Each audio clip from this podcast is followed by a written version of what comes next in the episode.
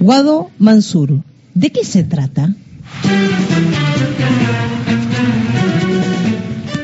La posibilidad de la posibilidad respecto de que hubiera una fórmula presidencial del sector oficialista de Unión por la Patria, o sea, el sector que cuenta con el apoyo del kirchnerismo, digamos en general, de la Cámpora y del Frente Renovador de Sergio Massa, y que Guado de Pedro la encabezara, estaba dada. Eh, la posibilidad de que Juan Mansur fuera candidato a vice, entiendo yo, siempre estuvo como una cosa latente y que eh, hablo, de, hablo de cuestiones políticas, por supuesto, no quiero mezclar con otras cosas, pero eh, tal vez sus chances crecieron en los últimos tiempos a partir de tres hechos, en los cuales Mansur tuvo intervención en uno solo. Los hechos fueron la, las decisiones de la Corte respecto a las elecciones en San Juan y Tucumán suspendiéndolas, que dejaron un poco, que, que forzaron o que pro, propiciaron las condiciones para que Mansur renunciara a su candidatura y luego se realizaran las elecciones, donde el Partido Justicialista Tucumano ganó por un margen muy amplio, o sea, Mansur quedó bien parado, aunque no fue candidato. En, en San Juan, en cambio, las elecciones se suspendieron y Sergio Uñac, que era candidato a gobernador y no vicegobernador, debió renunciar y entonces quedó un poco en un limbo, un poco en el aire, no tan colocado. Los dos eran figuras que por ahí tenían aspiraciones y, eso también tenía que ver con las fechas que fijaron para las elecciones, a ser candidatos a presidente o a vice, mucho más probablemente. Y el otro que tenía pretensiones, el otro gobernador era Jorge Capitanich, que por la situación y el escándalo existente en Chaco, más allá de si existan motivos o razones, que yo creo que no hay un motivo penal que lo involucre de ningún modo, pero este es un punto de vista. En todo caso, es obvio que la, conmoción pública sí le atañe y entonces no es momento para presentar una candidatura. Así las cosas, Mansur queda, había quedado en mejor posición que la que había tenido el momento que desembarcó en el Gabinete Nacional hace cosa de dos años, un poquito menos, tras la derrota en las primarias abiertas, simultáneas y obligatorias de 2021. Masur en ese momento pensó que iba a crecer, que como jefe de gabinete iba a tener una proyección, que era un peronismo deteriorado, enfrentado Cristina Kirchner y Alberto Fernández, él tenía chances. Esas chances se diluyeron.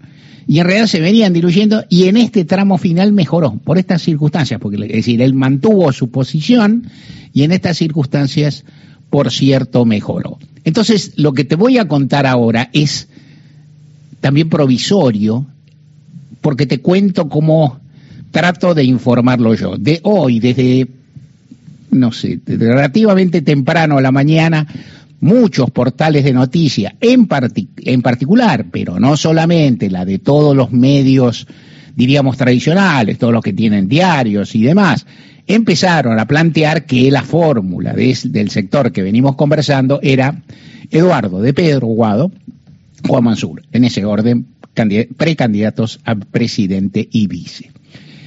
Eh, hasta ahora ese, ese rumor, ese off, muy propalado, muy convalidado y por muchos dado por bueno, no ha sido confirmado por nadie que sea una figura competente para hacerlo.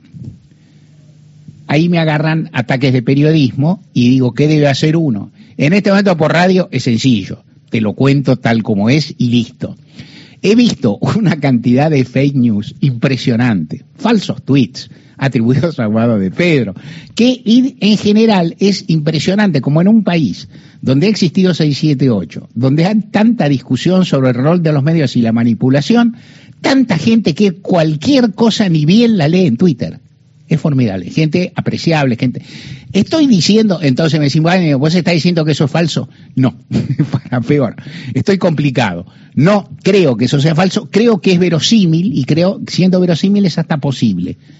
Pero no está confirmado, este es interesante. ¿Cómo se confirma? Bueno, se confirma, hay métodos tradicionales para confirmar. El, el, el, el más, eh, certero, el más técnico, el más burocrático, si querés, es la presentación de la fórmula ante las autoridades electorales. Es bastante posible que la fórmula no se presente en las próximas horas, hoy jueves, sino que se espere un poco para cerrar, para roscar todos los casilleros que hay que roscar. Los diputados acá y allá, los senadores en las ocho provincias donde se este, renuevan bancas, concejales por todas partes, algún intendente. Entonces, eh, entonces, tal vez en aras de la negociación, ese anuncio no se haga y, tal vez no es el que hay que esperar.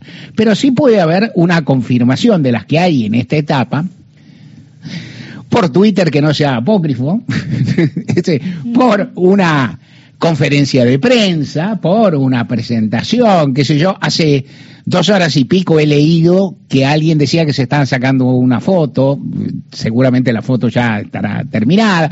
¿Qué es lo que quiero decir con esto? Quiero decir que no reniego de ninguna información, que en el modo en que se resuelven estas cosas que tiene, en la que tiene enorme centralidad la vicepresidenta Cristina Fernández Kirchner, que es muy enigmática y muy hermética con esta cosa, no se puede decir. Entonces, ¿quién es el que no puede decir asertivamente algo? Yo. ¿Por qué? Porque soy periodista laburo así. ¿Y qué hago? Me pierdo una primicia que tienen todos. ¿Y qué te cuesta? ¿Qué, ¿Qué te importa? Digo, te pierdo, igual, es decir, esta idea, esta idea de la premisa, de la, de, la, de la excitación por la primicia, primero, nunca me afectó demasiado, en lo personal. Segundo, en este caso es medio pavote, porque todo el mundo lo está diciendo. Entonces, no tiene tanta gracia. Tercero, y uno que es periodista sabe, si todos dicen lo mismo, una de dos, o todos tienen la misma fuente, lo que no es muy creíble. Es decir, la nación tiene la misma fuente que, que el destape. Qué raro, ¿no? Qué raro. Entonces, ¿qué, ¿qué, pasa? Yo sé lo que, yo sé, bueno, yo tengo también una hipótesis, estoy hablando de periodismo y nada, pero ¿qué vas a hacer? Eh, yo tengo una hipótesis. ¿Sabes quién la sabe? Martín, Martín conoce la historia. La conoce quienes trabajaron conmigo cuando yo era jefe de política. De página había más, no tanto elección de fórmulas, que también tuvimos alguna, sino eh, este, cambio de gabinete. Entonces sabíamos que había renunciado un ministro y quién iba a entrar. Y entonces no se sabía, está la ronda de candidatos. Y entonces a la tarde, noche, no sabíamos quién era. Y varios medios tenían, había menos, había menos cantidad de medios, había menos portales, que siempre están los medios, los, diarios, las radios, macana. Y entonces yo le decía a, a José Nathanson, quería decir, hace una nota con caritas. ¿Y qué una nota con carita? Una nota con fotitos de todos los que, de todos los gente potable que todos habían mencionado como ministeriable, diciendo con delicadeza que todos esos nombres estaban circulando y que no se sabía. Si lo haces bien, lo decís y no lo decís. Nathanson es un hombre que escribe muy bien, que tiene mucha sutileza, tiene mucha capacidad de matizar, que no es una característica. Entonces, vos ponés, en general, vos ponés la foto y al día siguiente, ¿qué pasa? ¿Es alguno de esos? Vos acertaste y no es ninguno de esos. Decís, bueno, nosotros nunca dijimos, nunca... Entonces yo tengo la impresión que la versión se difunde porque es muy creíble, porque es muy factible y porque... ¿Para qué te lo vas a perder? ¿Qué perdés? Si, igual, si digo, si te equivocas con todos, no te equivocaste. Y si acertaste, acertaste. Yo dije la primicia 4, de, de 10 son 10, 21, otro la dijo 10, 22, otro 10, 14, no importa. Entonces, el modo en que se comunica y el modo en que se decide, para mí no son fantásticos y tienen que ver con algunas características, porque no son las más grandes. Si se sabe hoy o se sabe mañana, al fin y al cabo es lo mismo.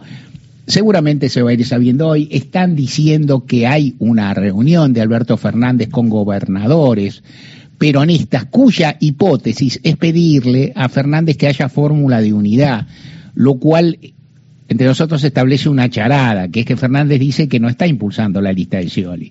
Y por lo tanto, si él no impulsa la lista de Scioli, el presidente no puede, por un gesto de voluntad, decir va a haber lista de unidad, porque estaría confesando que está haciendo lo que dice que no está haciendo. Lo está haciendo, yo creo que sí, pero está planteado así, o sea, Scioli está alegando un grado de autonomía y tampoco yo me atrevo a decir que no lo tenga del todo y que por ahí, si el presidente, que eso no, no es en este un hombre que impone, que está en posibilidad de imponer muchas condiciones, le dice que, como se dice en jerga, se baje, bueno, por ahí se baja y por ahí no. Estamos ahí, la, la fórmula es posible, vamos a ver. Si se si llega a conocer, se ratificar por alguno de los métodos más convencionales, Bueno, te lo contaremos en este programa, si tenemos algún chisme de calidad también, hasta ahí estamos.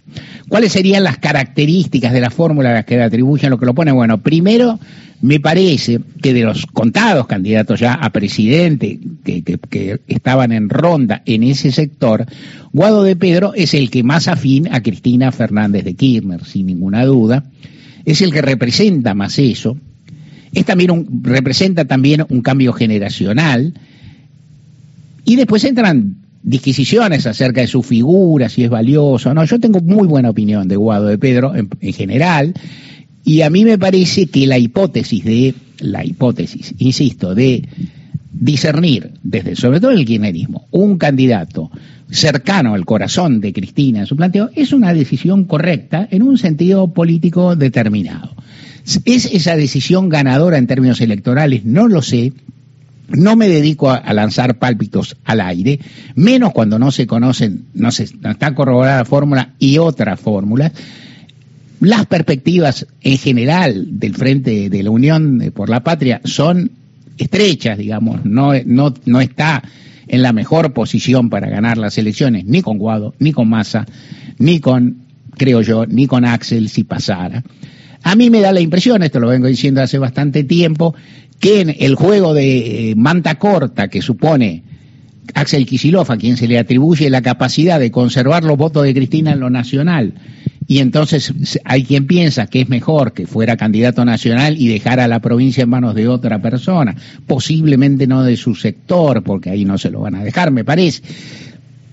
Es un punto de vista, a mí no me convence mucho por varios lados. Primero, no estoy muy... Yo, yo más bien creo que en una elección muy difícil, como decía el gran politólogo Alfred Hitchcock, cuando no sabes, anda lo seguro.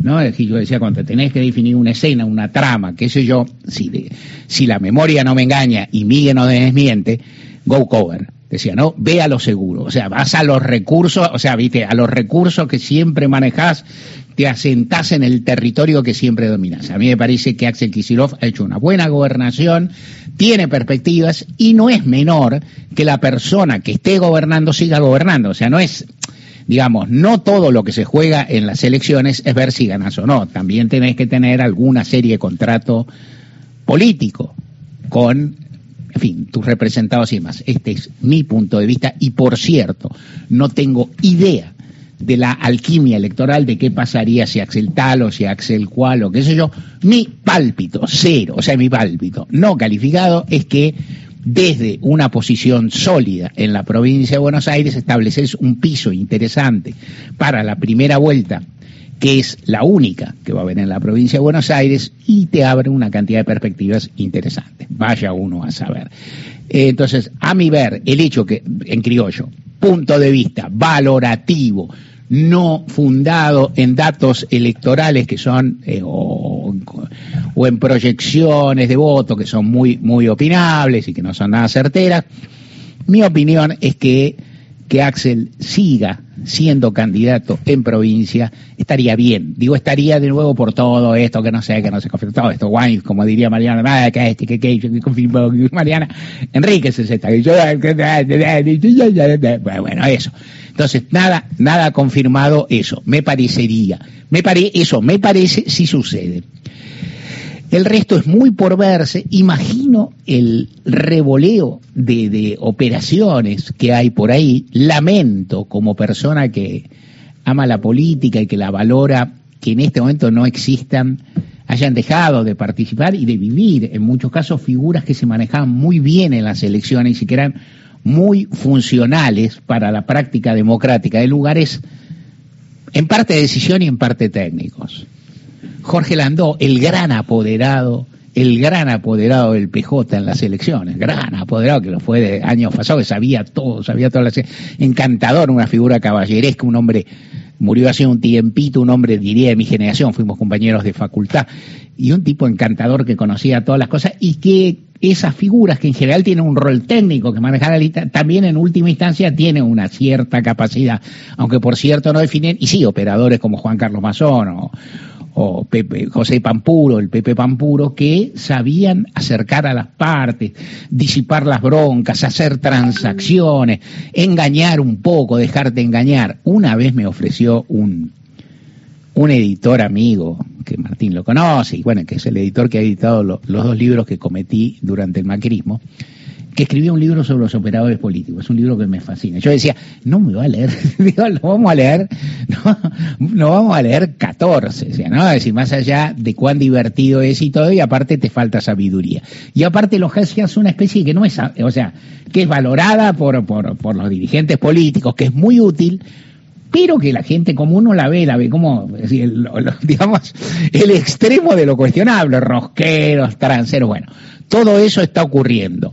Si yo, Juan Manuel Carr se queda acá para hacer su columna, valoro su actitud, igual está hablando, porque yo lo veo que está chateando, qué sé yo, que está chateando enérgicamente, yo creo que es el momento también de, valorizarse.